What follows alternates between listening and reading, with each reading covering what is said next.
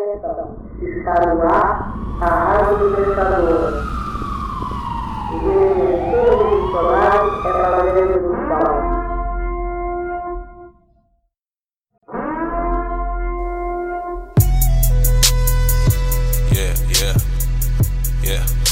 Estou aqui com o meu querido Gus, Gus Lanzetta, do... Aí vai ser difícil de falar porque é da Half Death, é do, do, do Imagina, é, é Globo. É... E aí, Gus, tudo bem? E aí, cara, tudo bem, Star? Tudo bem por aqui. É, me explica uma coisa. É, você. Até duas. Você é um cara extremamente versátil, né? Você tem uma quantidade gigantesca de projetos que você está envolvido. Você tem milhares de habilidades que eu te conheço há pouco tempo pessoalmente e de conversa assim e cada vez que a gente tem algum momento de conversa eu me impressiono com alguma habilidade ou conjunto de conhecimento diferente então é, conta para para quem vai te conhecer agora porque provavelmente gente que não te conhece vai ouvir é, quem é você? Quais são os seus projetos? O que você faz? É, cara, então, meu, meu, meu principal projeto na, na vida hoje em dia é a Half Death, né, que é uma produtora de podcasts aí que uh, produz programas tipo o K-Papo do Spotify, pro, é, distribui o Projeto Humanos, produz o Anticast, o Revolu Show, o Imagina Juntas, que eu apresento com a Jéssica Tulin, um, e é, esse é o meu projeto principal e eu também sou roteirista de televisão. Hoje em dia eu estou num projeto na Globo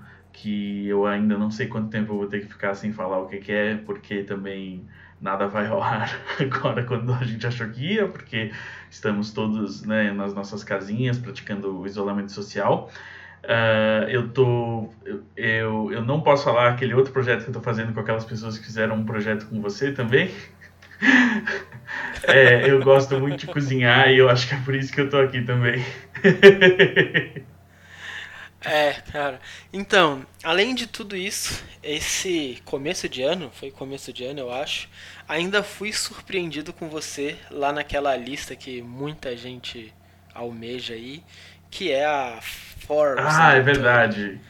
É, como é que isso aconteceu? Eles te ligam, eles chegam para você e falam, cara, a gente achou legal, agora é, vamos botar você nessa lista, ou você é meio pego de surpresa? Como é que foi isso e, e pessoalmente para você isso representa tanto quanto representa para muita gente que acaba olhando? É, foi muito legal. Eu gostaria de dizer que eu estou surpreso, mas tudo começou, na verdade, é, eu primeiro eu estava eu tava num evento da Hotmart lá em BH, a gente foi falar sobre Imaginar Juntas lá. E, e é um. A Hotmart é uma plataforma de, de, de cursos e coisas de venda de conteúdo. E essa galera, tipo, o seu arqui-inimigo, o Primo Rico, é, vende muito curso lá e dá palestra nesse evento. E a gente foi lá para falar de podcast. E nisso a Forbes estava lá entrevistando pessoas, acredito que entrevistou ele também, e me entrevistou por causa da RevDev. E é, quando a matéria saiu, eu lembrei que a lista existia. E eu, eu pensei, nossa, seria muito engraçado sair nessa lista. E aí eu tuitei, ei Forbes, é a sua e eu taguei o repórter que tinha me entrevistado. É, e falei, essa é a sua última chance, eu faço 30 anos no ano que vem. Isso era no final de 2019 eu faço 30 anos ano que vem. Essa é a sua chance de me botar na lista. Mano, você rifou uhum. a lista. E aí. Você jogou E bem. aí o Guilherme, que é o repórter, ele mandou uma DM e falou: Cara, é, me manda uma bio sua e tal, que eu vou tentar vender aqui dentro a ideia de, de botar você na lista. E aí, o que aconteceu logo depois é extremamente previsível para mim, quem me conhece. Eu esqueci de mandar. Eu não escrevi uma bio minha e não mandei. E falei, ah, que pena, né? Até que, tipo, sei lá, em dezembro, ele me mandou uma mensagem e falou assim: cara, rolou, você vai estar tá na lista, eu preciso daquele texto sobre você e uma foto sua.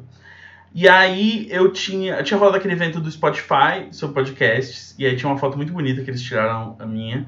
E eu pedi, é, ah, eu posso usar essa foto? E eles, não. Aí eu usei uma foto que a Tulin tirou minha no celular dela. Caraca! Eles não tinham os direitos da foto para liberar, eles tinham comprado só os direitos para usar no evento e eles não Ah, podiam. saquei. E aí foi uma foto de, de celular mesmo, escrevi um texto rapidinho sobre os meus projetos, o que eu tô fazendo, essa vida de fazer podcast há, há 15 anos aí quase, e, e mandei. E é o texto que tá lá, redigido por mim, e a foto tirada pela minha amiga Julien, e tá na lista. Eu, assim, eu faço... Cara, que loucura! Eu faço a maioria das coisas na vida pra ter uma boa história pra contar. Então, assim, me parecia uma ótima história ah, contar que eu entrei nessa lista que meio que tipo era a minha última chance, assim, porque daqui a pouco eu vou fazer 30 anos. Mas, mais do que isso, eu acho que tem um, um, um, um valor é, social importante, porque é isso, assim, é um, é um, é um símbolo respeitado no mundo dos negócios pelo mundo. Então, assim, como eu sou uma pessoa que ainda trabalha, né, por mais que eu tenha a minha própria produtora, eu tô querendo clientes para minha produtora, eu quero eh, trabalhar também como roteirista, como produtor, como inúmeras outras coisas para outras pessoas e com outras pessoas. Então, eh, ajuda sempre, assim, ainda mais para você fazer interface com, com pessoas que não conhecem o seu trabalho, que são de outro país, que falam outra língua, é, é um atalho muito ah, útil você dizer, ah, tipo, olha, é, olha Boa aqui, assim, olha aqui, né? tipo assim, eu, eu, a Forbes do meu país reconhece o que eu faço e tal. Então, por mais que seja uma lista que tem, tipo, sabe, o primo rico na capa e tal, e, e- a gente saiba o quanto isso significa que meio que qualquer um entra, é, a gente meio que, tipo, finge que, que, que também significa algo por si só para tirar valor disso. Então, basicamente, eh, a minha resposta é: os sistemas pelos quais a socialização e a hierarquia da- do trabalho se dão são complexos demais para definir se a lista vale ou não alguma coisa. Então, em momentos ela vale, em momentos ela não vale, e é, então ela é só um, um elemento que você usa né, para alimentar a- a- o seu discernimento e, e o seu julgamento. Ou seja, é, eu valho alguma coisa a mais porque eu estou naquela lista? Não necessariamente. É, não, não era all, na verdade. Eu- A, a lista teria que indicar que eu fiz alguma coisa que fez as pessoas que fazem aquela lista acharem que tudo bem eu estar naquela lista. Mas, no final das contas, é. Não. Mas pra você pessoalmente, assim, quando você para e sente assim, tipo, pô, que maneiro que eu entrei? Ou Eu acho, eu é acho tipo um. Ou é tipo uma parada, tipo, ah, meio. Ah, mano, que zoado. Não, eu, eu, eu, eu acho simplesmente maneiro. Porque eu acho que assim, ou é maneiro no sentido utilitário da coisa, de tipo, ah, isso aqui vai me render frutos, isso vai me render um certo respeito e, e, e vai me render oportunidades profissionais que, que eu não teria sem isso, ou que eu não teria tão facilmente sem isso. E também é legal no outro nível de tipo, sabe, tipo, entre a gente, entre meus amigos, eu poder falar, caralho, só. Caralho. Eu, eu convenci os caras aí, ó. Botar eu lá. É, yeah, não, e é o que, eu, o que você falou, né? Tipo, é uma boa história pra, pra contar. É, exato, assim, é tipo, é, é, eu acho que você pode. Você pode ter uma apreciação irônica por algo que tem um valor além do irônico também. Sim, sim, sem dúvida. Mas é, essa aparição na lista e tudo já rendeu algum, algum fruto é, comercial mesmo, né? De negócio, você lida com empresas, você produz podcast, você tem um, um, um universo assim. Já rendeu alguma coisa? Eu não sei te dizer, eu, eu, eu acho que não. A, a revista foi para as bancas, acho que em janeiro, se não me engano, ou final de dezembro. Ah, e nesse período eu já estava no Rio, trabalhando nesse projeto na Globo, então eu não estava sendo. Eu não estava sendo cabeça dos negócios da RefDef também, assim como eu estava sendo em 2019. Então, ahn, eu não, não sei te dizer, assim, não fui atrás de, de contatos e coisas, mas eu, eu fiz o que qualquer pessoa sensata faria e postei no LinkedIn quando saiu, e aí va- ganhei vários, acho que é likes, parabéns, sei lá qual é a moeda de troca Biscoitos. do LinkedIn, é, bis- biscoitos profissionais, é, ganhei vários Faria Limers, mas, então tá lá, assim, eu acho que é um negócio que, que mais do que ter um efeito imediato, que pode até ter, e, e espero que tenha, né, ah, é, é aquela coisa, é aquela paradinha que assim que eu tiver um tempo eu vou atualizar meu currículo e vou botar lá, e meio que pra sempre fica lá, assim, é quase como um diplominha, assim, de um, de um, de um curso letivo que você fez, assim, tem algum valor sim, uh, por mais que no final das contas é, eu, você e acho que várias pessoas que te escutam uh, compartilhem do fato de que é tudo parte de um, de um, de um conjunto de valores e, e, e, de ideias que tendem a ser usados para explorar pessoas, né, no final das contas. O mundo dos negócios. Uma grande ficção. É, o LinkedIn, uh, é, né, a religião LinkedIn ela, ela é praticada por faria limers que querem né, que a mão de obra siga fluindo barata para que os lucros se acumulem exorbitantemente em seus bolsos. Muito bom.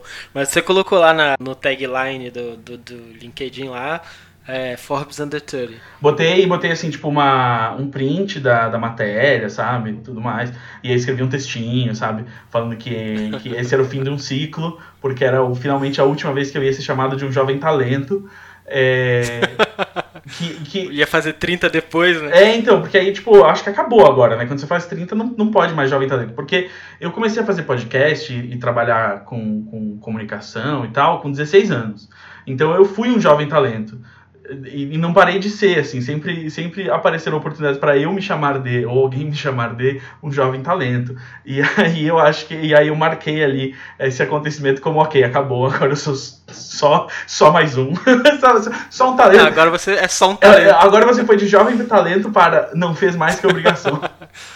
é, exatamente já tá pagando as contas, não fez mais que obrigação. Exatamente. Mas o, o, o, seu currículo profissional agora, assim, olhando no LinkedIn, né? Se a gente pega o seu LinkedIn, não que eu tenha entrado no Cara, seria incrível, na verdade, se você tivesse, tipo, se você, você, startup da Real, tivesse fazendo um podcast no qual você abre o LinkedIn das pessoas para introduzir elas. Cara, ia ser legal, Sim. ia ser legal. Mas eu imagino que o seu tenha lá, Rede Globo. Tem, tem lá, Rede Globo. Tem. A primeira vez que eu entrei na Globo, essa é a segunda vez que eu, que eu tô lá no projeto, né? A primeira vez eu tinha Facebook ainda.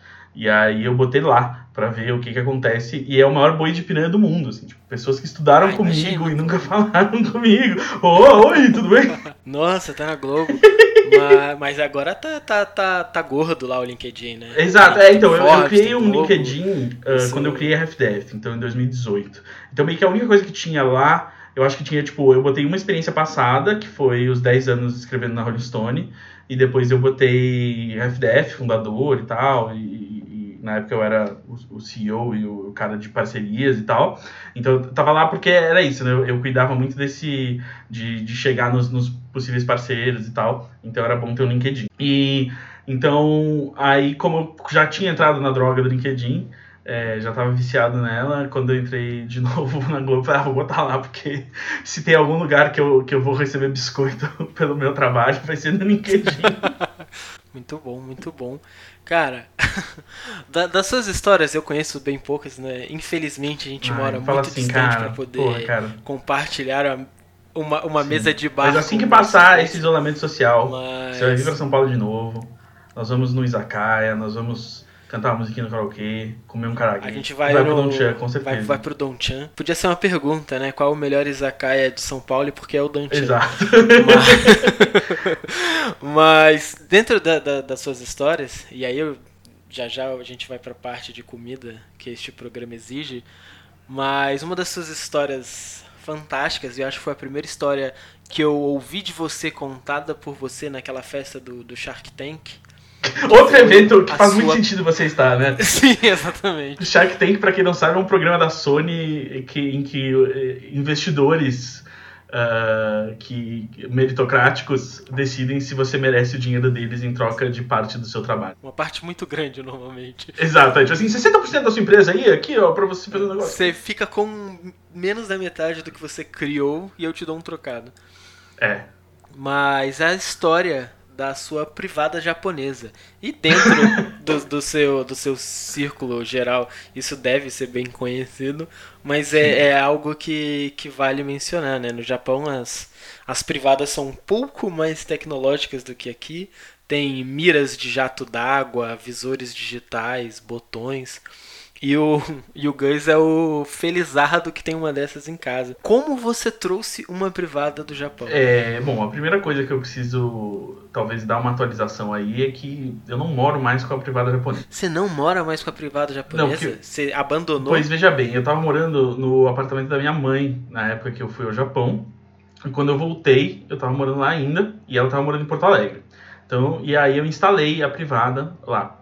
E desde então, minha mãe veio para São Paulo e eu fui pro Rio e ela ficou morando lá. Ah, E agora eu acabei ah, de vir morar com a minha namorada. A gente alugou um apartamento e eu nunca ia poder tirar a privada da minha mãe, que também ah, se acostumou Ah, com esse padrão de vida. Então a privada tá lá, tá com ela. Ela tá no isolamento. Você pretende comprar uma Sim, nova? eu, eu, eu estabeleci a meta de que até o final desse ano eu vou comprar uma pro meu apartamento novo. É Mas é, eu, eu. Depois que. Eu fui a primeira vez pro Japão em- no final de 2017. E. ah, minha avó tinha acabado de morrer. Então eu, minha mãe não queria ficar sozinha, então eu levei minha mãe. E aí nós dois, a gente, né, a gente ficou no mesmo hotel, em, em quartos separados, mas nesse hotel tinha uma, uma Total Washlet, né? Que é essa privada que ah, tem um bidê embutido eletrônico que você controla a temperatura da água, a pressão, a mira. É, ela serve para lavar ah, tanto eh, pepecas quanto bumbuns. e, e aí eu falei. E aí depois de. fiquei, a gente ficou 21 dias lá, assim, foi bastante tempo. Então, tipo, a gente se acostuma, né, com os luxos dessa- da vida. E eu falei assim, pá, meu cu não pode voltar no tempo, né? Eu não posso voltar a cagar no passado. E. Não, não posso mais ficar esfregando folhas de papel na minha Exato, bunda. todo mundo sabe que não limpa. Você sempre tem que tomar um banho depois. E É. se você pode, você, Você deve. toma um banho que não. Só espalha ali, né? Exato, uma- assim, se caísse cocô na sua mão, você não ia passar um papel e falar, ufa, está Seguir a limpo. vida. Eu acho que no momento em que a gente está falando tanto de higiene, né, eh, no ambiente social, é, é necessário lembrar que, tipo, estar sempre limpinho e de mãos lavadas não é só para quando tá rolando uma pandemia. E, e aí eu falei, cara, eu me sinto muito melhor ah, ah, assim, com uma privada que lava meu cu, e eu quero isso pra minha vida. E aí eu indo, né, na- nas lojas de eletrônica, mas eu vi que eles ven- vendem, né, e é só a tampa, né, então todo, toda a parte elétrica e tudo mais tá na tampa. É uma, uma tampa que você bota na sua privada, é um assento, né, que você compra. E aí eu falei, cara, eu vou comprar um assento desse e vou botar na minha privada. E foi isso que eu fiz. e aí eu despachei, né? Como, quando você viaja internacionalmente, você pode despachar duas malas. Eu tinha uma, então eu despachei uma mala e uma caixa, né? E falei assim, bota um de frágil aí e vambora. Cara. E viemos. Nossa. Aí eu só tive que botar um transformador no banheiro, porque o Japão é, se- Que, que o- o, o. Japão é 100 volts, né? E aí a, a, a Ah. gente é 127 volts aqui. Então eu comprei no, no Mercado Livre, graças a Deus tinha um transformador de 100 volts para 127. E, e o resto é história.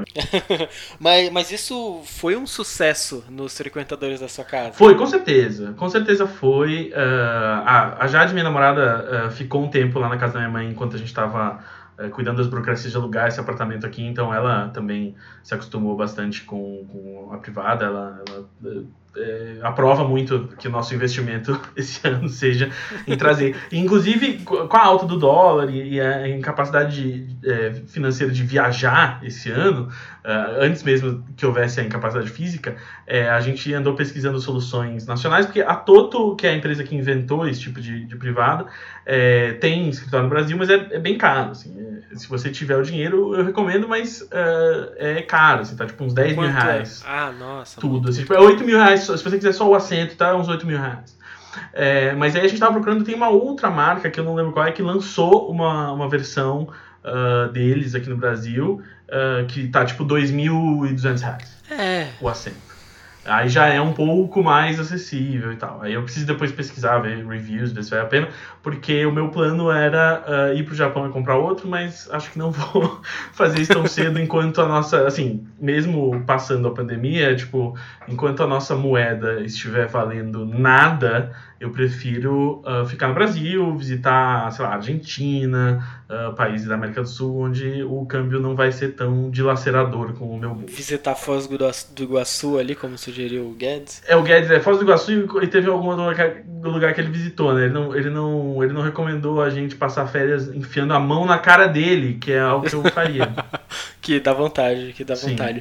Mas das coisas que, que você viu no Japão, e isso eu sei que você conhece bem sobre o Japão, tem alguma outra dessas tecnologias, igual a, a privada inteligente, se a gente pode chamar assim, que você ficou tentado e falou, bicho, com um pouco mais de dinheiro eu, eu traria isso? Cara, é, acho, acho que não, assim, que eu traria. Hum, difícil de pensar assim. Eu, eu gosto de muitas coisas da, da, da, da tecnologia japonesa que uh, parece que evoluíram em momentos diferentes. assim. Você mesmo já viu aquela máquina de, de karaokê que tem no Dongchan? Que ela tem sim, o, sim. O, você pede as músicas por um computadorzinho de tela de toque, claramente feito em, sei lá, 2002, assim. Então é tipo, é, é, hoje, nem hoje em dia os nossos karaokês daquela marquinha do leão lá, que eu esqueci o nome, tem uma tela de toque, mas é tipo, esse... É, então é uma mistura de, tipo, coisas antigas com coisas que você não tem na modernidade aqui. A própria a maquininha de, de comprar bilhete do metrô, sabe? Que parte é uma tela de toque, parte são uns botões muito antigos de plástico em que você escolhe quantos passageiros são. É, acho que tem várias coisas da, da, estética assim dessa, dessa tecnologia novo retrô re, ou retrofuturista assim que são interessantes que misturam tipo é, ideias de, de design populares nos 80 e 90 com tecnologias que você considera super atuais mas acho que não, assim. Eu vou te... Outra coisa que eu achei muito fascinante, que, que tinha muito comumente no, no Japão para vender, e aqui não, eu não sei se é muito comum, pelo menos na minha época de comprar canetas não era, é aquela caneta que apaga o que você escreve. Já viu isso? Nossa, não. É uma caneta que escreve com tinta mesmo, e aí só que ela tem uma, uma bolinha branca, assim, do, do outro lado, onde ficaria uma borracha de um lápis, e quando você esfrega o papel com ela, ela faz, tipo, pela fricção, ela tira a tinta do papel completamente. Ela... Andu, assim. É, e é muito doido. É um andu, assim. Exato. Assim. E, e, e, quem mostrou foi um amigo meu brasileiro que mora lá, falou, tipo, cara, você tem que comprar isso e tal. Tipo, e aí ele falou, cara, isso aqui não pode ter no Brasil, senão todo mundo vai assinar contrato e eu pagar e tal. É, e, e aí eu, eu, eu, eu, mencionei essa caneta pra vocês. Eu tenho umas duas que eu trouxe, não sei onde estão agora, essa coisa de mudança e, e quarentena, mas um, algumas pessoas me falaram que você acha que e acho faz todo sentido, né? Tipo, não tem num mundo totalmente globalizado uh, como o nosso não tem porque uma coisa tão pequena quanto uma canetinha de poucos dólares não ser disponível aqui, mas é muito mágico assim, você fica é, Tem algumas coisas culturais assim que alguns países têm que são bem interessantes, mas que parece que não atravessam essa barreira. Olha, honestamente a privada é uma delas, né? Porque a gente está aqui usando papel higiênico como se fosse 1792 e enquanto tem todo um continente asiático que já resolveu essa história. Já resolveu esse problema. Todos os hotéis e, e, e muitas casas no Japão. É, e vários restaurantes eu que eu fui tinham também, sabe? É, é, é, porra, é, é outro nível, né? Assim, é o que eu falei, assim, a bunda da gente não volta no tem Uma, tem uma, umas privadas japonesas também que. onde é a caixa de, de, de descarga, né? Onde fica aquela, aquela concentração de água para você dar descarga, Sim. ela é uma, uma pia onde você lava a mão. E aí essa água que você lava a mão, que você usa para qualquer outra coisa, ela vai sendo armazenada nessa caixa que quando você dá a descarga, ela usa essa água, reaproveita essa Sim. água para levar a merda embora, porque a gente gasta a tonelada de água pura e limpa que a gente usa para jogar cocô fora é é, é, é, um luxo. Sim, eu usei uma, uma assim. privada dessas num, num, banheiro. Tipo um banheiro químico, assim, um banheiro provisório, numa estação de metrô que tava em obras lá. E foi a primeira vez que eu vi Caraca. isso. E aí eu achei, tipo, cara, faz todo sentido, ainda mais para algo que é provisório, que provavelmente não tem um encanamento permanente e tal. Faz todo sentido isso, né? É, e a quantidade de, de economia, cada caixa dessa tem 15, 30 pois litros, é. dependendo. Então é, é, é, um absurdo, assim. Mas tem uma coisa que, que é japonesa, que eu tenho em casa e que no Brasil, por exemplo, a gente não tem parecido, é, são as panelas de arroz, cara. Sim, você tem da melhor marca possível, né? Que esse é o momento que a gente fala que é Zodirushi, né, cara? Qualquer coisa que tenha a ver com é. temperaturas, Zodirushi. É, eu tenho térmicas e, e panela de, de arroz. E, cara, a panela de arroz aqui tem mais de 15 anos e ela é ridícula de boa. Você não sente que ela vai, vai te deixar na mão. Ela era branca, então fica aquele encardido meio amarelo que você olha e fala: Nossa, isso está velho. Mas funciona perfeitamente. E nenhuma dessas nacionais que você olha e, e use, e você vê o funcionamento, chega nem perto. Assim, é bem aquilo que você falou: coisas que foram feitas décadas atrás e que você olha até agora são avançadas o suficiente para por algum motivo a gente não, não ter alcançado aqui, ou simplesmente não usar. E é muito bom esse ponto que você levantou, que é isso, né? Tipo, você vê essas coisas não só porque, tipo, né, eram outras tecnologias sendo usadas e adotadas em massa, até porque também é um país menor, um país que era muito mais rico ali uh, e tudo mais, mas é a, a resiliência das coisas, elas são feitas para durar, né? Uh, e eu não quero também ficar aqui fingindo que, tipo, o Japão é algum tipo de paraíso na Terra e tudo mais.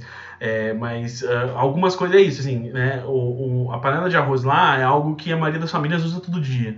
Então, você tem que fazer ela ser durável, porque ela não é como, por exemplo, uh, um, um eletrodoméstico que você vai comprar na loja da Polishop aqui e usar só no fim de semana, uma vez por mês e tal. É um, é um utensílio de usar todo dia, assim. Ele tem que ser tão durável quanto um fogão, sabe? É, então, e aqui em casa, por exemplo, a gente usa todos os dias. Sim, faz todo sentido. É, não tem um dia que a gente. Às vezes a gente usa duas ou três vezes por É, dia. eu- Dependendo de como a gente está comendo. Se você vai comer arroz no café da manhã, você acorda e bota para fazer arroz. Se você vai almoçar, você bota pra fazer arroz e, e para jantar a mesma coisa. Tô muito triste que eu deixei a minha.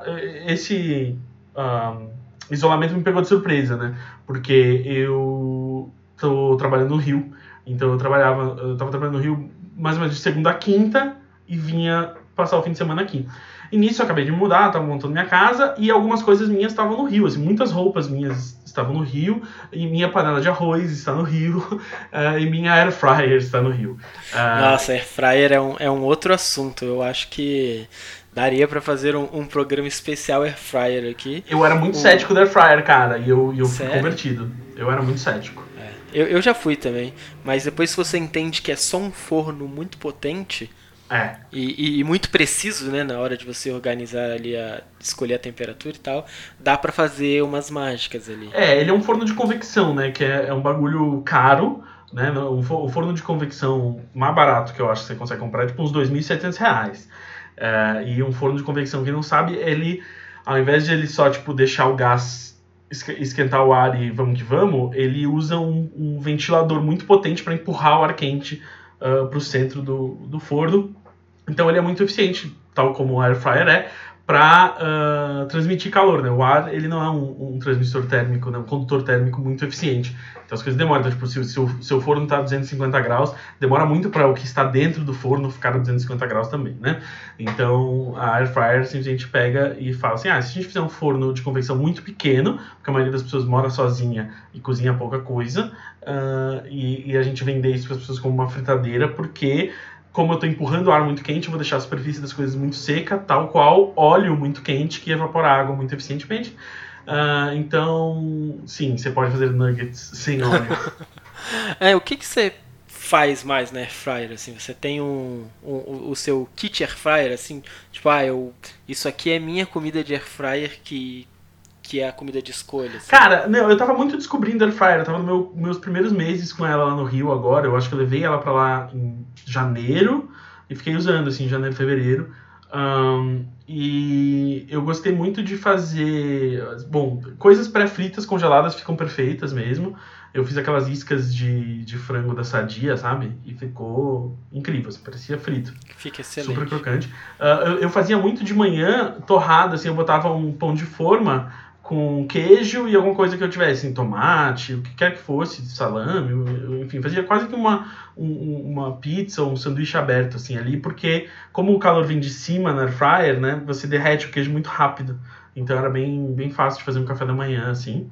Ah, eu já assei um frango no air fryer, Um frango um inteiro. frango inteiro, porque air- é porque eu ganhei esse air fryer. Eu falei da air fryer no, no Imaginar Juntas e a Arno me mandou uma air fryer. porque... Ô, louco, eu queria ter, ter essa potência. Mas você tá ali. começando o podcast agora, cara, isso vai rolar. Talvez Eu- depois eu- desse episódio. Eu gosto muito de. Eu gosto muito de air fryer. Fala aí, fala aí que você gosta de air fryer, que aí talvez alguém te mande uma air fryer. Alô, Arno, eu gosto muito de air fryer e se puder contribuir aí pra minha cozinha, é, estou montando uma cozinha mais equipada, agradeceria. Mandem, e Arno, se quiser mandar mais uma, a air fryer que vocês me deram tá presa no Rio de Janeiro e eu não posso sair daqui pro Rio de Janeiro. No meio da pandemia. No meio da pandemia, só pra buscar uma air fryer, por mais que eu gostasse. E eles me mandaram a maior air fryer deles, que é 4.200, é, 4.200, é, 4, 4 litros e 200 ml, Nossa. né? 4,2 litros. E aí a foto na, na embalagem é um frango. E eu falei assim, ah não, se, se tem um frango na, na foto da embalagem, eu vou ter que enfiar um frango aqui dentro pra ver se é Chegou possível. minha hora. E, e foi possível, foi a primeira coisa que eu fiz na Air Fryer, foi um, um frango lá no estúdio da FDF. E foi possível, sim, assar o frango.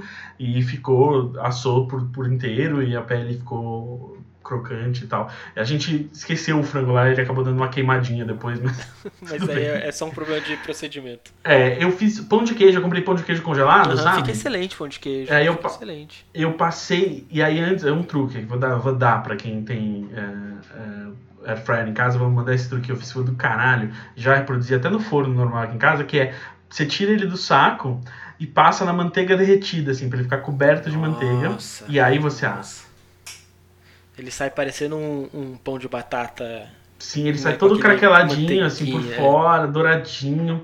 É muito bom. E, e, a gordura é um, é um isolante térmico, né? Eu, eu, fiz, eu fiz em primeiro lugar pensando nisso, porque como tava congelado e ia botar dentro da air fryer, que é muito quente, eu pensei, quanto mais coisas eu tiver aí pra impedir que ele queime por fora antes de cozinhar por dentro, melhor. Uma excelente ideia. Isso aí é a visão de quem sabe cozinhar. Eu e, e, minha esposa, quando a gente estava morando na outra cidade, na outra casa que a gente morava, que era uma kitnet de 30 metros quadrados, a gente fazia churrasco de air fryer, sabe? Ah. É, porque não tinha, não tinha nem espaço para ter uma churrasqueira nem nada. Aí a gente comprava pão de alho, comprava linguiças, comprava tipo, bananinha da costela uhum. e tudo temperava e tal, e aí ia fazendo. Então, saía a primeira rodada ali, dois pães de alho, aí quando a gente tava comendo, tava fazendo a linguiça, aí a gente já começava a comer linguiça, aí a costelinha ia, porque vai mais ou menos 15 minutos, no máximo 20 minutos cada coisa. E aí a gente ia fazendo assim um churrasco de air fryer e é bem eficiente. Cara, é muito eficiente. E assim, considerando que a carne, e, e, como a maioria das coisas da nossa cozinha ocidental, são coisas que você quer que ela tenha um interior suculento e um exterior seco e, e, e dourado, crocante, crocante, né? Ou minimamente uh, ressec é, ressecado no, na maneira boa da palavra, é, a Air Fryer faz muito sentido, né? Ela, ela, é muito eficiente em fazer isso. Ela transfere uh, temperatura de uma maneira eficiente e ela faz isso com ar quente, que é o que seca a superfície das coisas, né? Fica aquele passando aquele ar quente que seca muito rápido as coisas. Então, acaba sendo muito bom fazer vários tipos de coisa. E agora eu estou muito fascinado uh, com as receitas que eu vejo de fazer pão na air fryer. Porque realmente, assim, o pão, ele é algo que se beneficia muito de um processo de cocção rápido. Quanto mais rápido você for em transferir calor para a massa do pão, melhor vai ser. Ela vai crescer rápido antes do exterior né, ficar duro e vai criar muita bolha de ar dentro, vai crescer bem vai ficar uh, uh, fofo e, e, e, tudo mais que você quer num bom pão. E aí eu tô vendo todo tipo de receita. Hoje uh, eu vi no Instagram de manhã um, alguém postando receita de pão chapati, né, aquele pão indiano chato, que é, sabe aquele parece um pão árabe, só que ele, ele infla no meio, ele fica tipo um travesseirinho. Ah, minha esposa Feito me mandou uma thread, eu acho, de um cara falando sobre como fazer pão e tudo. Eu ainda não abri, mas suspeito que seja é, então, isso, tem, tá? tem muito, muito, muita receita de pão na air fryer. Eu vi outro dia um cara fazendo uns pãezinhos, tipo pãozinho de leite, assim. Um, cara, uhum. é, é, é, perfeito, assim, saudades, saudades da minha Quer dizer, mas na verdade, assim, eu sou o tipo de cara que eu não tenho muito, muitos limites no meu coração, né? Então, na verdade, tipo, quanto mais eu uso air fryer, mais eu me convenço de que, na verdade, eu preciso comprar um, um forno de convecção. Ah, sim, é. é, é eu até gaguejei aqui, mas eu cometo muito desses erros, assim. Eu compro uma parada mais simples e menor e aquilo, além, ao, ao invés de, de resolver o, a minha necessidade, o meu problema, ela gera uma necessidade ainda maior porque eu fico pensando como seria o, o, o topo de linha disso, né, do que eu tô fazendo. Exato. E aí eu, eu entro nesse buraco aí que que volta para a privada japonesa, né, que tipo, eu comprei a privada melhor do que a que tinha no hotel, porque do, do hotel não tinha o ventinho que seca, e a que eu comprei já tinha o ventinho que seca, entendeu? E aí agora, tipo, quando eu olho modelos para comprar para casa nova, tipo, eu tenho que começar no mínimo com aquilo que eu já tinha. Na que você tinha anterior. Mas eu posso comprar uma outra sim. E, mas, é, é, não, mas é, o que eu tinha é o suficiente. Que ela tem o jatinho que seca, ajuste de, de pressão de mira e temperatura e é, ajuste de temperatura do assento. Porque, bicho, depois que você tem uma privada que aquece o assento para você num dia frio, você nunca mais aceita que a realidade pode ser, pode ser sentar no, numa tábua fria. Cara, e aí agora, é, até detalhes pessoais que, que as pessoas não sabem da minha vida, mas eu morava num lugar muito frio antes de, de vir para a cidade onde eu moro agora e frequentemente fazia zero graus, menos 2, menos 3. E não tinha privadinha quentinha. E o processo de tirar a roupa para poder usar o banheiro, cagar, fazer xixi, sei lá, ele era extremamente trabalhoso, porque eu ia, ligava um aquecedor no banheiro, aí eu dava 20 minutos para aquilo ali, pelo menos naquela, naquela partezinha aquecer, para aí poder tirar a roupa, os casacos e tal, e, e poder ir pro banheiro, né? Aí quando eu mudei pro, pro, pra cidade nova, pro apartamento novo, ele não veio com a tampa de privada. Na verdade, ele veio com uma tampa de privada, mas ela tava muito, muito ruim, assim, muito acabada já. E aí eu fui ali num, numa loja dessas, tipo Leroy, procurar assentos de privada. E eu fui certo de que eu acharia um assento que aquece e não achei, cara. Não achei. Cara, é, era para ser ah, mais comum, né, a tecnologia avançar nas privadas. Eu não digo só a privada japonesa, essas coisas, tipo, assento aquecer. Outra coisa, cara, que, que agora que eu não tenho mais, eu, eu, eu, eu dou muita falta, assim. E, e, e, assim, esse, esse episódio é o mais puro suco do, do, do, do privilégio. Do privilégio. Assim. Mas... Mas, mas, enfim, estamos aí, não, vou, não tem como esconder, né? Que é isso aí que a gente é. Mas é, a, a privada, a Toto fazia isso em várias tampas de privada simples, fazem também, que é a, que você. que ela segura, sabe? Tipo, você solta ela e ela desce devagar, ela não bate. Ah, desce lentinho. Ah, isso é muito E eu, é, eu logo que eu me mudei, eu me desacostumei muito de que eu precisava eu descer a tampa privada, e senão ela ia bater, sabe? E aí esse é o tipo ah. de besteira que você se acostuma. Mas é tudo assim, eu não dirijo, né? Mas... Não, e você esquece, e aí se é daquelas que tem de madeira, né? Que ainda fazem um barulho imenso, você dá um tapa, ela cai e faz BUM! É, então, a minha é de madeira, é, é total isso. E, e, por exemplo, eu não dirijo, mas todo mundo que eu conheço que dirige, que, que comprou um carro uh, automático, fala, tipo, já era, tipo, você, você nunca volta é, a, a, dirigir um manual. Essa é a experiência que eu tenho. Né? Assim, tipo, você não volta no câmbio manual de boa. Não dá, não dá. Se você começa a olhar para o câmbio manual, mesmo que você tivesse aquela, aquele saudosismo, né? Ah, dirige de verdade é passar marcha, uhum. tem mais controle. Aí você descobre que você não precisa ficar trocando o pé, embreagem, passando marcha, é só acelerar e frear. E eu, e eu acho muito falar, ah, não é vida. bizarro o quanto, tipo, pra, né, eu quero saber o quanto que está reduzindo o preço do carro eh, não ter o câmbio automático, assim, para em países como o Brasil, não ser comum. É, então, eu acho, se eu não me engano, a diferença costuma ser entre 2 a 5 mil, assim, entre o automático é, não, então é um, e, o, e o manual. É, assim. é, um, é um valor Mas se você está comprando um, um carro de 50, 60 mil, diluído em sei lá quantas vezes que, que pessoas compram um carro, é, talvez 2, 5 mil a mais não seja o, o o problema, sabe? Já que você está gastando aí 50, 60, 70 mil às vezes, que são as faixas onde já tem carros automáticos. Mas voltando para coisas um pouco mais baratas que um carro, eu lembrei de outro luxo idiota que eu, assim que eu mudei, eu comecei a pensar em querer. E aí eu já esqueci isso que eu lembrei agora. Eu não sei se você tem isso ou se você já lidou com isso, mas eu acho muito mágico. Que é o pendurador elétrico de toalha. Já viu isso?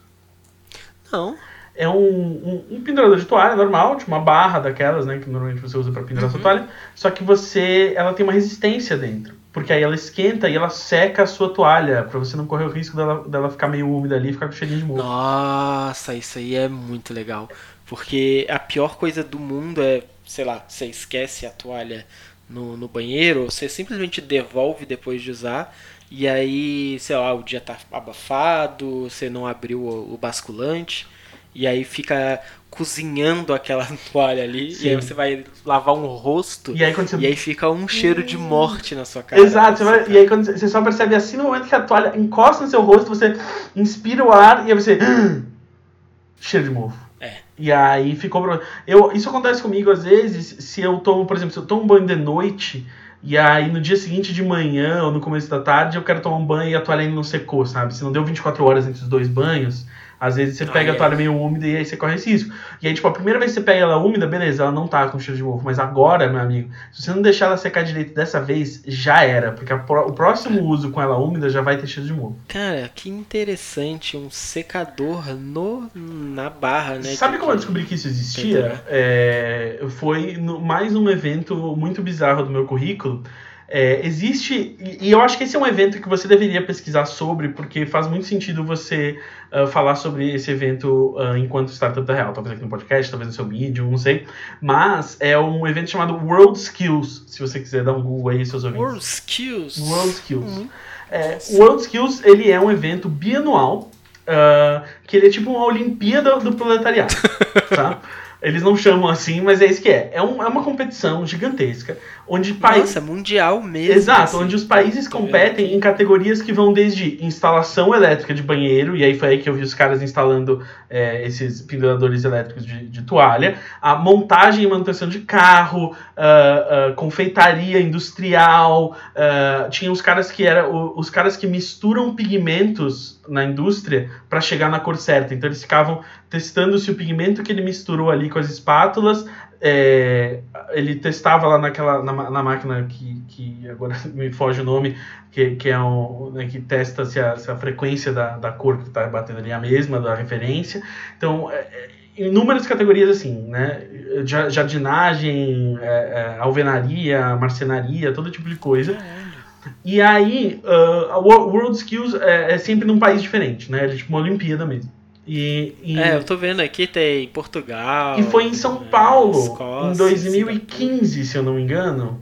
Isso, eu acabei de passar o logo aqui, São Paulo 2015. Foi em São Paulo. E aí eu fui contratado para fazer a conta oficial de Twitter em inglês do World Skills. Caraca. Você também, hein? eu, Você eu, cai em cada uma. Eu, não, cara, eu, eu, eu poderia fazer um episódio inteiro só de, de loucuras, tipo, lendo meu currículo, lendo meu LinkedIn. Pro- Projetos malucos que te enfiaram. Exato, é tipo, meu, minha, minha vida é um grande rolê aleatório e eu gosto disso. E aí por isso que a lista da Forbes é uma, é, só adiciona esse sentimento. Mas aí eu fui, eu era o Twitter em inglês do World Skills, e aí o meu trabalho era ficar andando pelo World Skills, que foi lá no, no espaço AMB de convenções, e era um espaço gigante, porque ele, ele pegava o espaço de convenções, mais um, um espaço do hotel adjacente, e mais um, um- outro espaço atravessando a rua, assim, é muito grande, né? Porque você imagina o espaço necessário para certas essas provas, e todas essas competições acontecem paralelamente durante todos os dias do evento, que são 4, 5 dias de evento. E todo mundo tá competindo o tempo inteiro lá, sabe? Tipo, sabe, das 9 da manhã às 9 da noite, um negócio assim. É, todo mundo entra e fica trabalhando, assim. Então você vai, ah, olha aqui o pessoal do carro, agora vamos ver o pessoal do paisagismo lá, agora vamos ver o pessoal. E aí você fica lá tirando foto, postando coisa.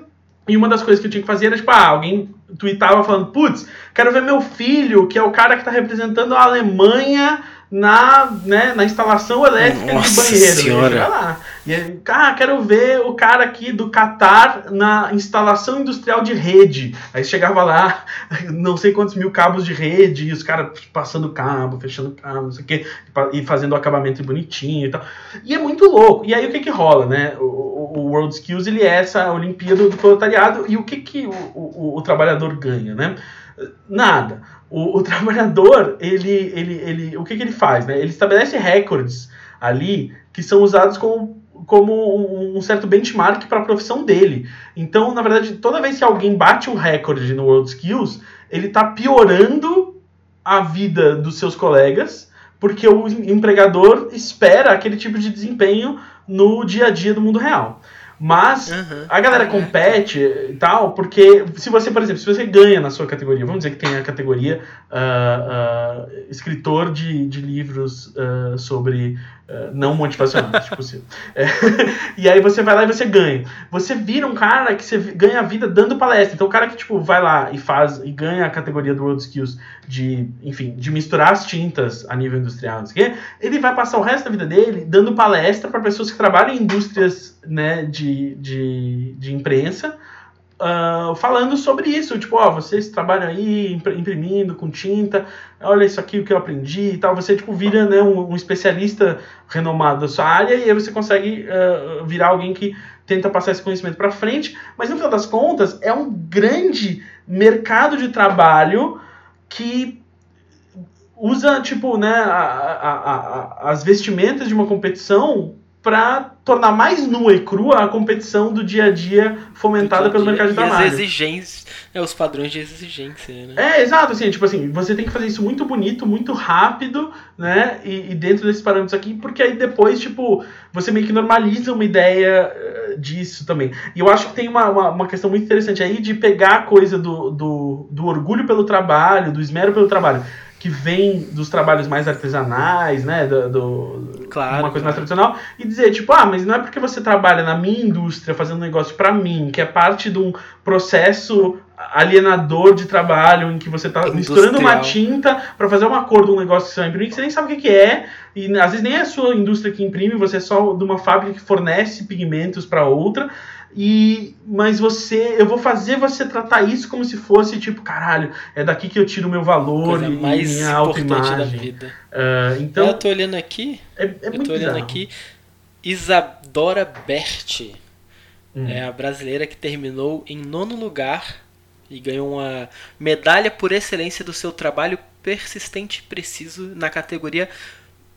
Qual, qual é a categoria? É Beauty and Health. Ah! Beauty Therapy. Então, é, Uma exato. brasileira em nono lugar na Rússia ano passado. Tem, tem, tem cabelo, maquiagem, tem, meu, tem todo tipo de coisa. Eu, teve uma, uma menina que me O deu. dela foi massagem, eu acho. massa- Depilação. Depilação, olha só. Imagina.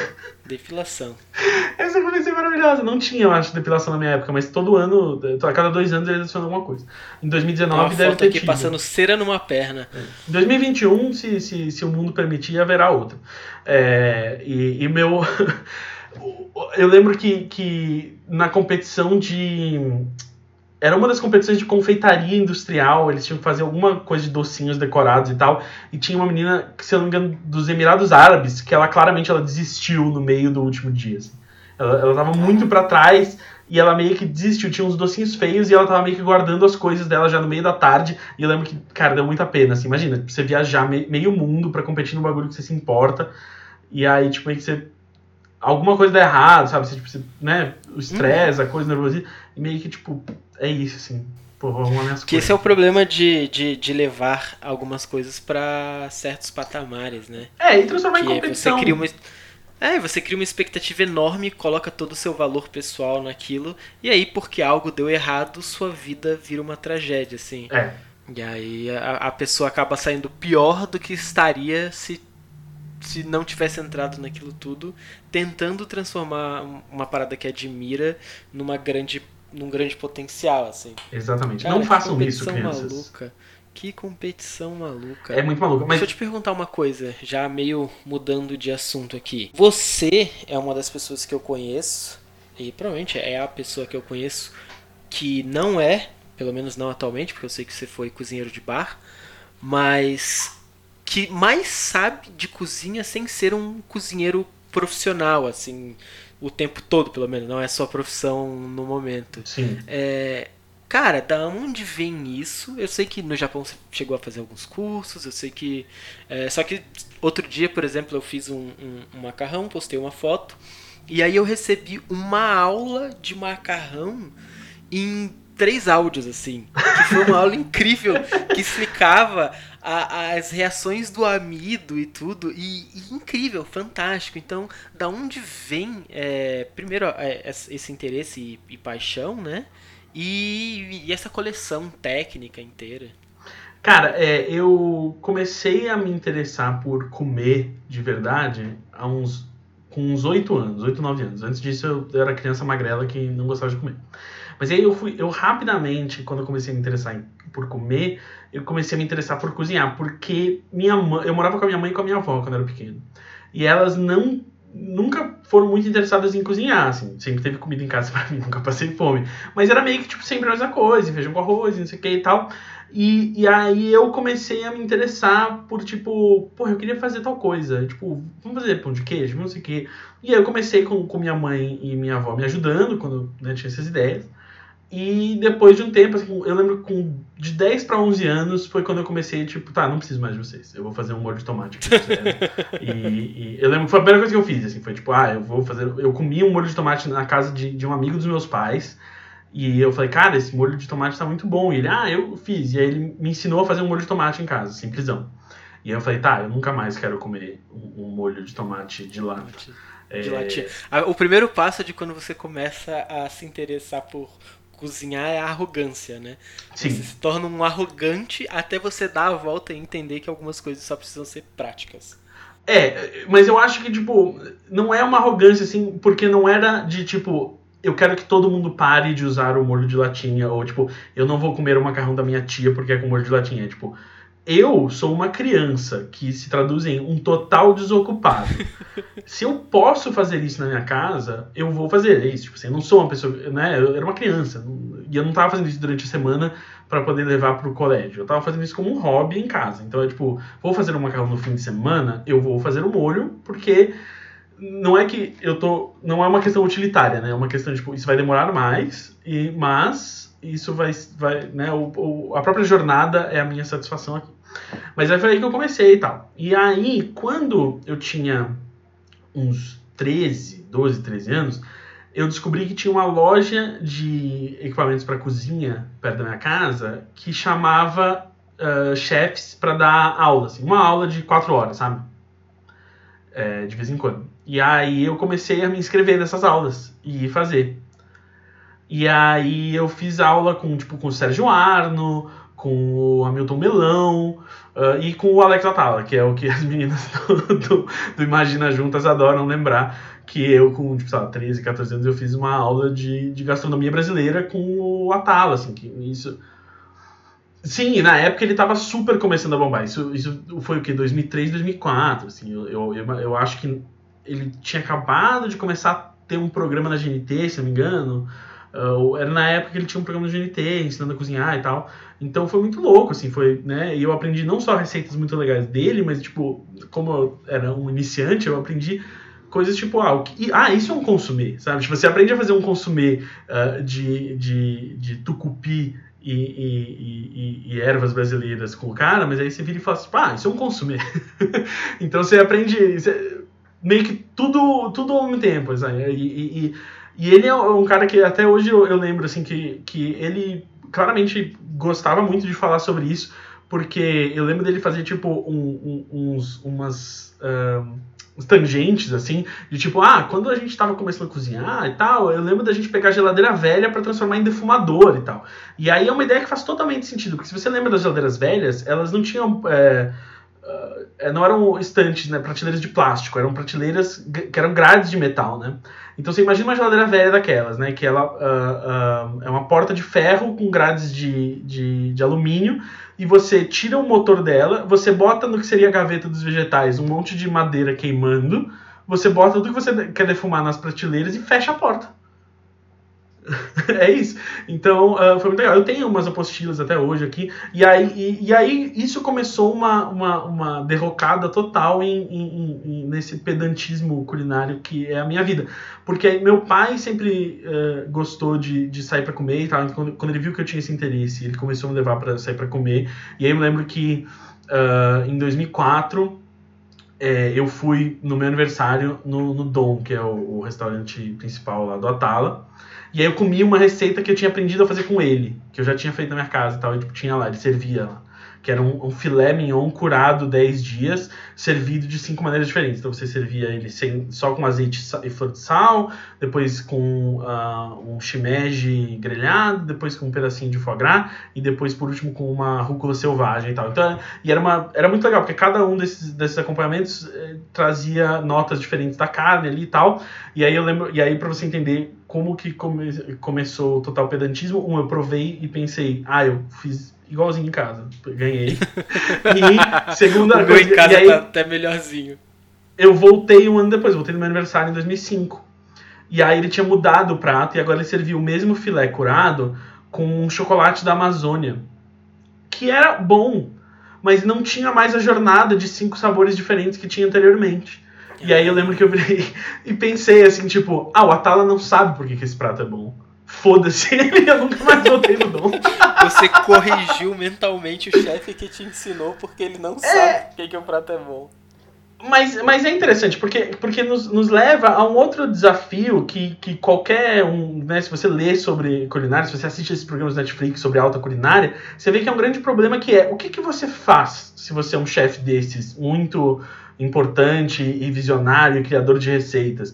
Porque, tipo, às vezes você criou uma receita que é isso, sabe? Tipo, ela tá boa, mas você tem que continuar fazendo coisas novas para as pessoas voltarem. Você tem que continuar inovando para que né, os veículos especializados continuem escrevendo sobre você, para que o guia Michelin continue prestando atenção em você. E é por isso que você ouve essas histórias de, de chefes que abdicam das estrelas e tudo mais, porque, sabe, tipo, vira uma. uma, uma... Vira uma obsessão, né?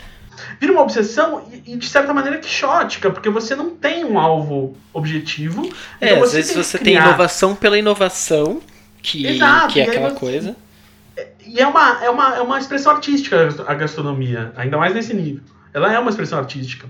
Então, é tipo, você não tem um melhor, né? Não tem como você dizer, tipo, ah, eu vou melhorar isso. Não, porque tudo depende né, do, da reação que você quer elicitar com aquela né, criação que você tem, né? Como em qualquer uh, expressão artística. Uh, então, é, cozinha comercialmente é, é, é, um, é um desafio muito doido, assim. E é por isso que eu, eu nunca tinha... Isso né? Eu tava no colégio ainda nessa época. Então, eu lembro quando eu tava treinando no colégio, eu tava pensando assim, ah, se eu queria trabalhar com cozinha ou com, com jogos, né? Eu sempre gostei muito de videogame também.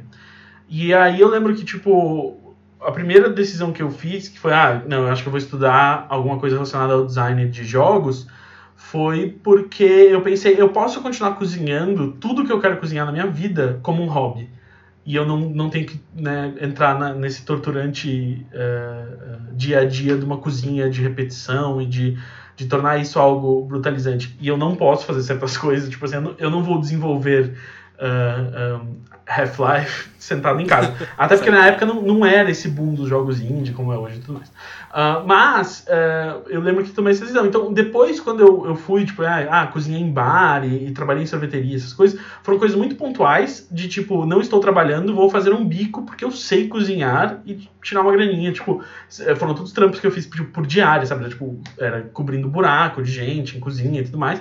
E, e, e, só confirmou aquilo que eu sempre soube, que é tipo, eu não quero trabalhar numa cozinha todo dia. É, e esse é um, um erro comum, né? De achar que o seu hobby, a parada que você adora fazer por hobby, ela vai ser como profissão tão satisfatória quanto, né? Exato. Você acaba odiando uma parada que você ama. É, não, assim, eu, eu, eu por exemplo, assim, eu, eu sempre trabalhei escrevendo, acabei, não, não fui fazer nada de jogos, eu Uh, quando eu tinha 16 anos, eu comecei a fazer um podcast sobre jogos, e aí isso me levou a escrever para revistas na época, e aí eu virei um, um jornalista, e do jornalismo fui, fui para escrever roteiro e tudo mais, e hoje em dia a minha vida é. é, é o jornalismo eu quase deixei para trás, no, no, podcast eu ainda sou mais ou menos um, um jornalista, mas no geral, eu, é um eu trabalho escrevendo roteiro e, e, e, desenvolvendo projetos. Então, por exemplo, na, na FDF eu não sou roteirista de vários projetos, mas eu sou produtor executivo, né? Eu, eu, eu dou pitaco na criação de produtos audiovisuais.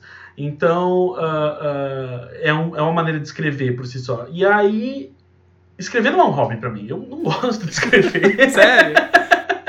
eu odeio escrever. E é por isso Caraca. que eu escrevo quando me pagam. Uh, uh, e, e, eu cozinho. É, eu sou, eu sou o maluco da, da escrita. Eu, você é, eu, eu já fui esse cara. E de vez em quando eu ainda escrevo de graça. Eu tenho um Medium também, sabe? E tem certas coisas que eu simplesmente sei que eu não vou esperar alguém me pagar pra escrever isso, eu só vou escrever isso, botar pra fora e jogar. Mas eu tenho textos, por exemplo, que eu quero escrever no meu Medium que eu comecei a escrever há mais de um ano atrás.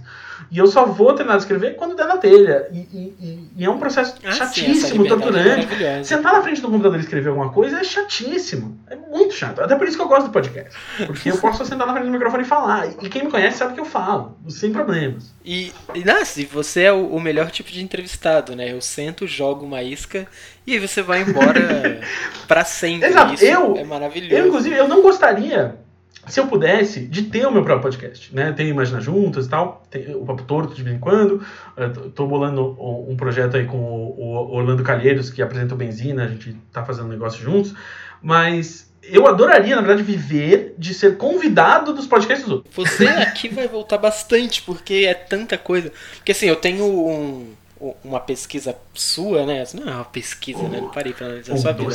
Mas eu sei de coisas e, e acompanho você, né? Sim. Então que, que dariam, sei lá, mais seis horas de, de conversa em, em, programas, assim.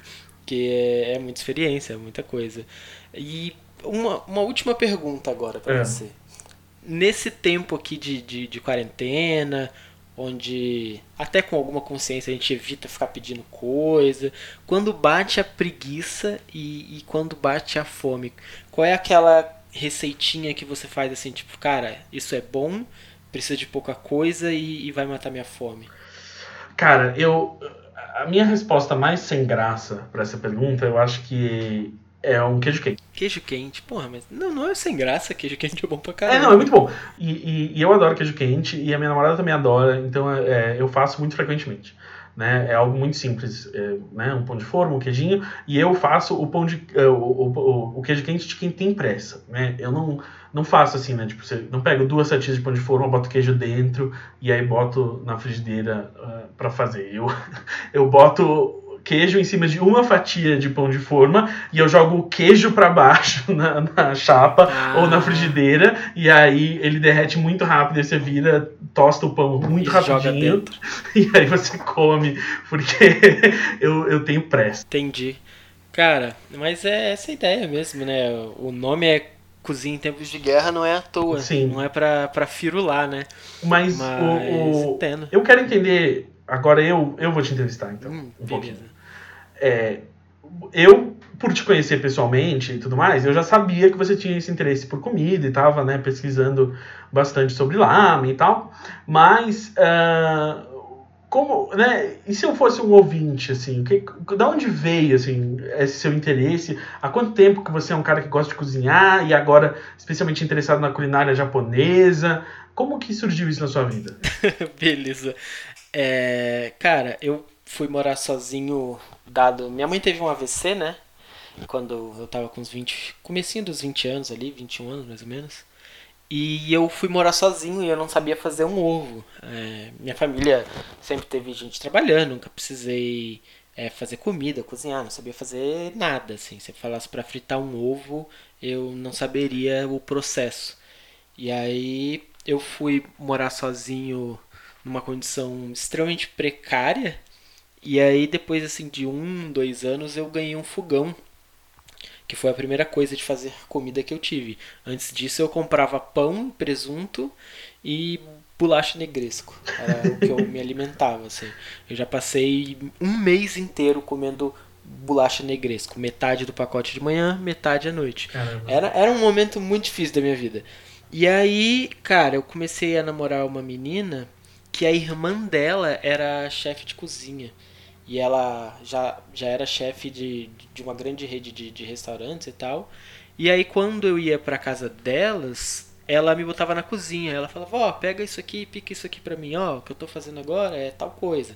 E aí eu comecei a olhar e falar: pô, isso aí tem, tem potencial. E aí, quando eu ganhei o meu fogãozinho, eu não tinha muito dinheiro pra comprar ingredientes ainda.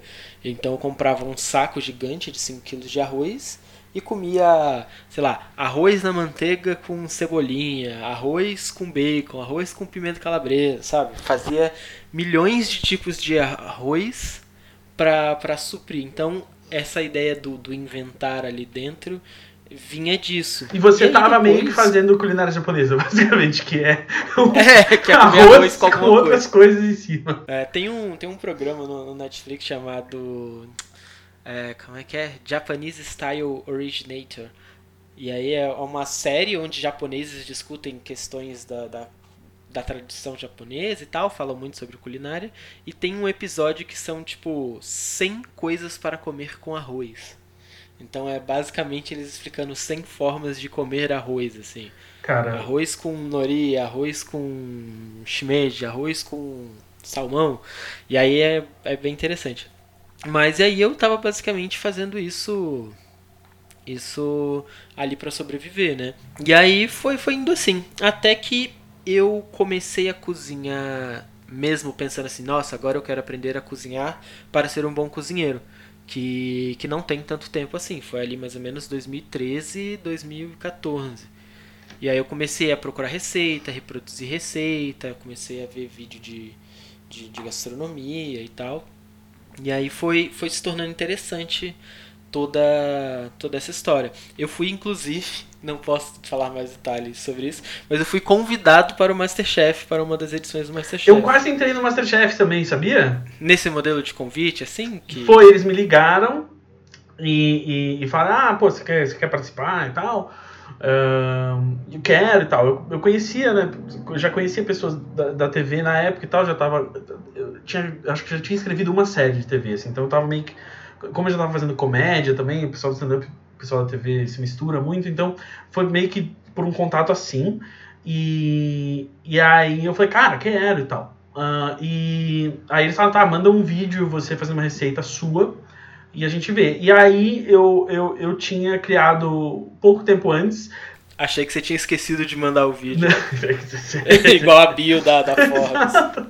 É, aí eu tinha criado algum tempo antes com um amigo meu em casa, a gente criou um steak tartar com chocolate. E a ideia de misturar carne com chocolate veio dessa receita que eu falei que o, que o Atala estragou. que uma coisa muito interessante que eu notei comendo o filé dele é que quando você come carne com chocolate, você sente primeiro o gosto da carne e depois você engole uh, aquele chocolate por ser muito espesso, né? E feito de, de material, né? de graxa, de, de óleo, de, de manteiga de cacau, ele fica na sua boca, ele cria um, um filme na sua boca, então você se- fica sentindo o gosto de chocolate depois. E aí eu pensei, cara, isso deve ser muito interessante de usar com um contraste maior de, de, de sabores. Então, fiz um, steak tartar com mostarda, com sabores bem ácidos né, e salgados. E aí eu servi numa torradinha com um pouquinho de chocolate 70% derretido em cima. E aí rolou a mesma coisa. Você mastiga, sente aqueles sabores ácidos, né, junto com a carne, e assim que você engole, aquele chocolate derretido cobriu a sua boca e você está sentindo um gosto de chocolate amargo que, que combina. Eu gosto. Todo mundo que provou ah, essa receita gostou até hoje. Todo mundo que provou começou extremamente cético sobre essa ideia e depois que provou gostou. Ou mentiu pra mim pra me agradar. e aí eu fiz um vídeo fazendo essa receita, mandei, e eles, pô, show de bola, gostamos, você falou com a câmera, você sabe falar. Ah, vem pra cá, vamos fazer um teste aqui na Band. Você tem que trazer um- um- uma receita ah, já quase pronta e você só finaliza aqui. A gente vai ter uma boquinha de fogão daquela de acampamento e você finaliza aqui só com isso, bota no prato e o pessoal vai provar. E aí eu, beleza. Aí eu, puta, mandei ver, assim, na época eu não tinha um termocirculador de fazer sous eu, eu tinha pegado uma panela elétrica de uma amiga e eu enfiei um termômetro nela e eu ficava desligando ela da tomada para ela não passar da temperatura que eu queria. Então eu ligava, ela "Ah, tá, tira a tomada, "Ah, tira a tomada. Aí eu cozinhei uh, um pedaço de carne, era uma picanha, eh, picanha do dianteiro, de um boi muito bom, ah, então ela tava molinha e tal. É, fiz ali e falei, bom, beleza, eu vou, vou dar o ponto aqui, só selo lá na hora. Fiz um, um- E aí fiz uma salada de batata. Meu, cozinhei as batatas no, no, num caldo de frango, né? Caldo de galinha, eh, caseiro. E aí eu fiz uma maionese caseira com Dijon, botei parmesão ralado na, na maionese e tal, pra fazer uma baita salada de maionese. Com cebolinha, com e aí levei, finalizei lá numa chapa de ferro, pá, pum. Fiz um- um- uma redução de, de vinho tinto para fazer o molho da carne. Né? Isso você vai, ah, botei tudo no, no isopor para finalizar lá. Cheguei, carreguei tudo, foi. Aí fui fazer o teste. Não são os juízes da versão na TV, eram outros, outras pessoas que eu não, não conheço, mas eu acredito que eram cozinheiros e produtores. E aí os caras, tipo, primeira pergunta, eles, que nota você daria pra sua comida? Aí eu falei, ah, sei lá, 7,5. Aí ele, pô, 5 mil, pessoas, 5 mil pessoas querendo entrar no programa, o que, que eu vou perder tempo provando uma comida 7,5? Né? Se fosse 10 eu provava, por que eu vou provar 7,5? Aí eu falei, bicho, se você quer que eu faça uma comida 10, você não manda eu fazer na minha casa, botar no isopor e trazer pra cá. Aí. Aí ficou aquele silêncio.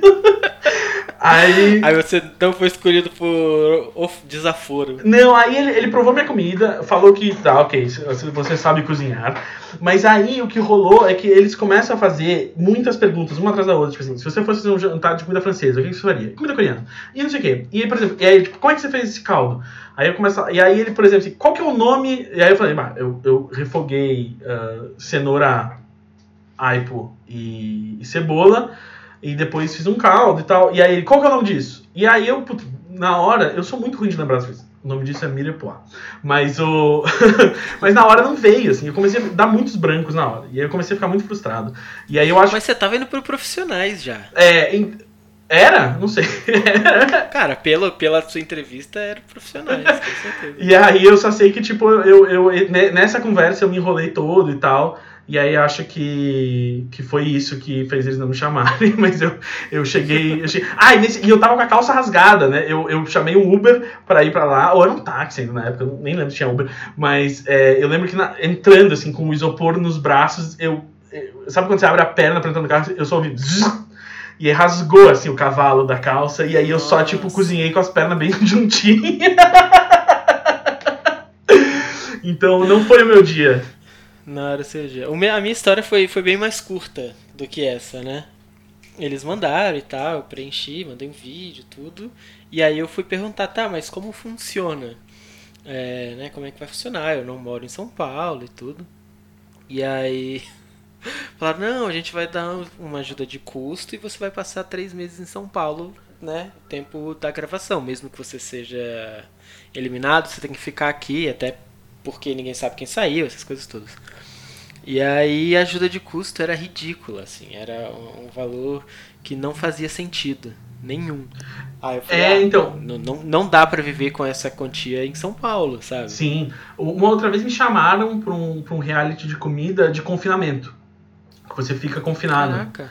É, e, e era de duplas. E aí chamaram eu e uma amiga minha. Falaram, vocês cozinham juntos? A gente tinha tipo, cozinhado juntos uma vez, mas a gente falou, não, a gente cozinha junto, vamos lá. mas só que aí era isso, tipo, tinha que ficar, acho que 30 dias em confinamento. E aí é isso, você não. E aí eu era frila, ela também. A gente vai ficar 30 dias sem, sem ganhar dinheiro. Pegava meu aniversário no meio desses 30 dias. Nada parecia interessante. E aí a gente só falou, não, não. É, então. Eu acho que tem muita dessas coisas aí que você precisa ter uma estrutura muito forte pra poder aproveitar. Eu acho que isso se relaciona com, com um papo que você já mandou muitas vezes né, nas redes e tudo mais, no que você fala, criticando essa, essa indústria do, do empreendedorismo, que é essa questão de, tipo, você ignora todos os, os, os suportes sociais e financeiros que uma pessoa precisa ter para aproveitar certas oportunidades. Que essa, essa, esse discurso de, ah, faça as oportunidades aparecerem, aproveite as oportunidades, bata nas portas, é tipo, você precisa de tanta coisa para poder fazer qualquer coisa, né? Você precisa, por exemplo, ah, você quer, pô, você quer ser cozinheiro, não sei o que, você quer, pô, vai pro Masterchef, e é tipo, tá, mas e se eu não puder ficar três meses sem trabalhar? Mesmo em São Paulo. Que é a né? maior parte das pessoas não pode ficar três meses sem trabalhar. Então é isso, né? Todas, e, e- isso é um exemplo muito extremo, né? Mas é isso, assim, tipo, ah, você quer mudar de carreira, é correr atrás dos seus sonhos, é tipo, é, mas eu também quero continuar botando comida na mesa e eu tenho mulher e filhos e, e tudo mais. Então, ah, é, ninguém, né? Quando o Masterchef começa a passar na TV e ninguém avisa, né? Tipo, as pessoas só estão aqui porque elas têm dinheiro ou uma família que ajudou elas e porque elas toparam vir É, aqui e a gente está remunerando elas super mal perto de tudo que a gente ganha aqui de grana com, com o patrocínio e o quanto a gente paga para esses apresentadores. É, e aí o lucro da, da emissora é muito mais importante do que a subsistência dessas pessoas que fazem o material que você está assistindo. E a gente só está produzindo um reality show mesmo porque a gente acha melhor do que pagar elenco e roteirista.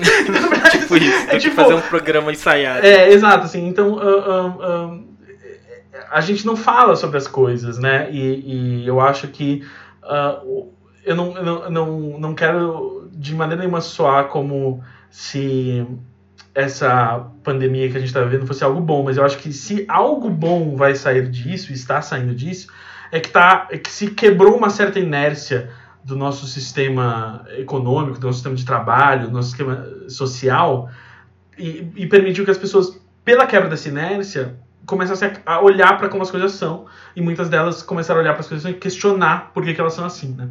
Ah, então essa discussão que a gente está vivendo hoje, enquanto a gente está gravando isso, de que você vê pessoas dizendo é muito ruim as pessoas morrerem, mas pior ainda a economia parar, é tipo, ruim para quem? É, o que, então, que é essa economia? o É que, que é o que- mercado? Isso que é foda. né? O Isso que, é foda, porque você tá vendo gente muito rica pedindo auxílio do, do governo, tipo, nos Estados Unidos o, E o Jeff Bezos, o homem mais rico do né? mundo.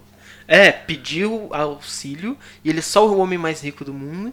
E aí você lembra que a discussão antes era, ah, que se tiver Bolsa Família pra dar, sei lá, 34 reais pra um para um pobre é, é, coitadismo, vai evitar aquele trabalho, esse, esse, esse é. tipo de, de argumentação. E no, no, no próprio, nos próprios Estados Unidos, né, que eles estão liberando grana para mais um bailout, né, mais uma in, in, injeção de capital uh, em grandes empresas e grandes bancos, enquanto eles dizem que ajudar as pessoas financeiramente e ter um sistema de saúde público é caro demais, é impossível. Exatamente, eu vi o, o Bill Murray tweetando sobre isso hoje, e ele falando: Eu nunca mais compro o argumento de que não existe dinheiro para educação e saúde pública para todo mundo, porque a, a injeção que estão colocando no, no, no mercado financeiro para sustentar as empresas é ridículo.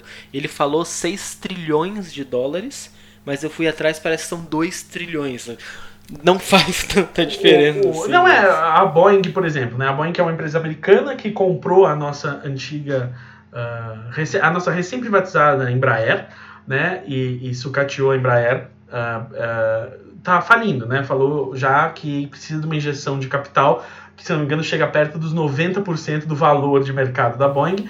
É, mas então, é, o CEO. Podia ter estatizado a Boeing. Então, mas, é, mas o CEO falou que se, se o governo americano quiser, em troca dessa injeção de capital, ter ações da Boeing, ter participação da Boeing, ele, ele não quer a injeção de capital. Então que fique sem e que vá à falência, porque assim, não é um, um, cenário hipotético que a gente está discutindo aqui. A gente já passou por medidas de austeridade nos últimos 10 anos, no, no, no, no Brasil nem tanto. No Brasil elas estão chegando aqui desde a época do, do, governo Temer, mas a gente viu as medidas de austeridade na Inglaterra e nos Estados Unidos fazerem o quê? Injeção de capital lá em cima, injeção de capital nessas grandes empresas, vira dinheiro que fica concentrado lá em cima. Essa injeção de capital numa grande empresa, ela vira bônus para os seus CEOs, ela vira salário para o alto escalão, e ela não vira, por exemplo, uh, salário. Porque o que, que, a Boeing vai fazer? A Boeing está falindo, né? Por quê? Porque, uh, porque a gente está viajando. Então, né, menos serviço de manutenção, menos, menos avião sendo alugado e comprado e tudo mais. Né? Seus clientes não têm dinheiro, seus, seus clientes são as, as empresas de, de, uh, de aviação. É. E aí o que acontece? A Boeing vai pegar esse dinheiro e vai contratar mais gente? Não, porque ela tem menos demanda. Então ela não tem por que contratar trabalhadores que vão ficar sentados esperando a demanda existir? Então esse dinheiro fica ali circulando entre o 1% mais rico já. E ele não, não desce, porque né, existem limites aí para o consumo das pessoas. Eu posso ganhar 5 mil vezes mais que você, só que eu não almoço um almoço 5 mil vezes mais caro que o seu mesmo se eu um dia conseguir almoçar um almoço 5 mil vezes mais caro que o seu, eu não vou fazer isso todos os dias, enfim. E, e como a maior parte da, da taxação uh, acontece sobre bens e serviços, eu nunca, né, um, um bilionário como Jeff Bezos, que é uh, milhões de vezes mais rico do que a maior parte das pessoas, ele não gasta milhões de vezes mais do que você em tudo e nem é taxado milhões de vezes mais do que você. Inclusive, a Amazon pagou zero dólares em imposto ano passado.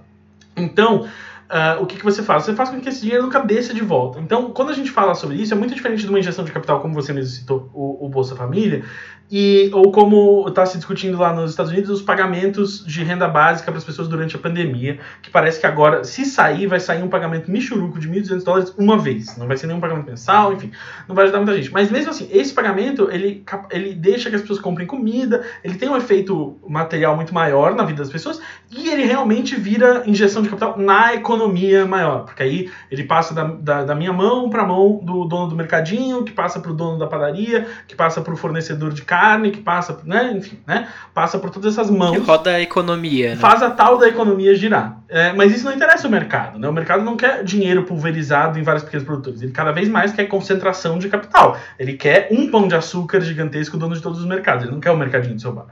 Uh, por isso que todo ano a renda mundial é cada vez mais concentrada e a riqueza que é criada através do trabalho de muitos é totalmente concentrada na mão de poucos e cada vez menos pessoas. Assim, não, é, não é algo que tipo, ah, está desbalanceado e se a gente trouxer dinheiro para baixo, a gente equilibra tudo de novo. Não, é tipo, a gente tem um sistema que, que a maré é essa, né? Os nossos rios fluem nessa direção. E se a gente não mudar como a gente cuida dos nossos mananciais financeiros e socioeconômicos, essa vai ser a questão. Então, qualquer solução a curto prazo que, que foque só a, a pandemia, tá errando. Porque, na verdade, a pandemia está explicitando todos os buracos e deficiências que já estavam aqui antes, entendeu? Se, se há poucos leitos no SUS, se há uma falta crônica de sistema de saúde pública nos Estados Unidos, é porque isso já existia e que essa pandemia evidencia, né, que quando estressados os sistemas são frágeis, mas assim, eles tinham que ser muito mais fortes mesmo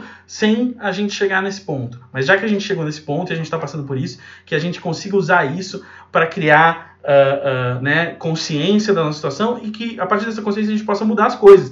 Você fala muito também uh, nas suas redes sobre o, o, a gig economy, né, o trabalho precarizado Sim. do ah, motorista de Uber, o entregador de rap, a diarista, esse tipo de coisa essas pessoas. Tá na hora assim, de elas perceberem que a falta de vínculo, empre, vínculo empregatício só beneficia uma, uma, multinacional como a Uber, ela não beneficia o motorista.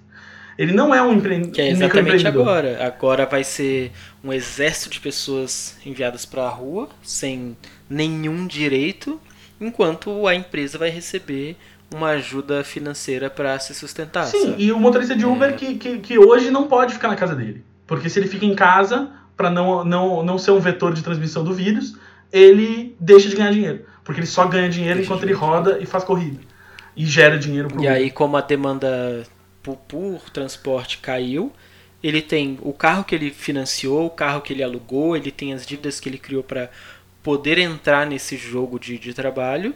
E agora ele está numa situação onde ele vai ficar sem trabalho, ele não vai ter como pagar, ele não vai receber por isso e, e a empresa que tem um, cap, um valor capital gigantesco vai receber mais ajuda para manter esse cara nessa situação. Sim, exatamente. E, então, e, é... e, é... isso, assim, a Uber é uma empresa que nunca teve lucro na história, né? E mesmo assim ela é muito valiosa para os seus acionistas porque ela faz esse movimento, né? De, de uh, precarizar as, as, as, relações de trabalho, de, de criar uma aceitação entre as pessoas de que isso é muito legal, de que você tem essa visão de que ah, você vira o dono do seu destino, você quer dirigir mais, ganhar mais, você dirige mais, ganha mais. Se você quer fazer um complemento de renda, só dirige um pouquinho de vez em quando. Mas não é assim, né? Você não, você não controla o mundo ao seu redor, você não controla. E você, você assumindo todos os riscos para você e não podendo ficar em casa, né? Porque a, sua, a, a, saúde da sua família, a moradia da sua família, a alimentação da sua família, todos dependem de dinheiro, né? Aí você, meu amigo, você percebe que, na verdade, a Uber e, e, e o iFood, o Rappi, essas empresas tinham que ter obrigações muito maiores, né? E, e dar garantias muito maiores para aqueles que são, sim, os seus trabalhadores. Funcionários, né? é. Um, e não... Um, como eles gostam de dizer, empreendedores ou a verdade é que o Uber ele foi um grande cavalo de Troia na destruição, pelo menos aqui no Brasil e em vários outros países também, mas na destruição do, dos direitos trabalhistas e das garantias dos trabalhadores, né? Sim, com certeza. E, e, e, também não duvido muito que ele tenha um efeito a longo prazo na destruição do, do, do transporte público também, assim, né? Eu acho que as pessoas, uh, quando veem a conveniência do Uber e tudo mais, aquela coisa, né? Quando o Uber chegou aqui, ele falava muito sobre, tipo, ah, as pessoas usam muito, por exemplo, elas pegam o Uber curtinho de casa até o terminal e completam seu trajeto de ônibus ou metrô. Então, ao invés de você lutar para que você tenha um transporte público que atenda a realidade dos moradores da cidade, você começa a usar esses retalhos, esses, né, esses band-aids em forma de Uber em forma de, uh, uh, de iniciativa privada uh, que não que né, preza o lucro acima do, do, da função social. Gus, foi um enorme prazer, ah, prazer ter você aqui. Eu agradeço bastante mesmo. É, para mim, de verdade, putz, você, você é um cara que falar de podcast no Brasil hoje em dia sem citar você é, é um erro. Também acho, isso eu vou E ter você aqui. e ter você aqui, pô, me ajudando e, e, participando aqui. É uma grande honra para mim. Muito obrigado. Que isso, cara. Eu fico, é, obrigado mesmo. Fico até embaraçado. E se você quiser deixar deixar algum aviso final, fazer algum jabá, não que eu acho que você precisa. Eu, mas... eu, o meu aviso final é que é, Tal qual Marx escreveu que é preciso arrancar as flores das correntes para que possamos quebrá-las, eu acho que essa pandemia está nos fazendo olhar para as correntes sem as flores que adornam-as e, e, e, vendo que não é legal e não é bonito muita coisa que a gente toma, tomava como normal, como aceitável. Então, que pelo menos que, que o, a situação que a gente está passando tomara que seja o, o, o, menor dos males possível, tomara que a gente consiga evitar ao máximo uh, fatalidades, doenças, sofrimento, mas que essa situação periclitante sirva para a gente ver que não, não é para a gente voltar ao normal. Não é para a gente voltar a como a vida estava antes disso. Não é para tudo que a gente tem de mais querido, que a vida dos nossos entes queridos, que a nossa saúde, que a nossa educação, que a nossa né, nosso bem-estar seja tão frágil e que a prioridade do mundo siga sendo o mercado.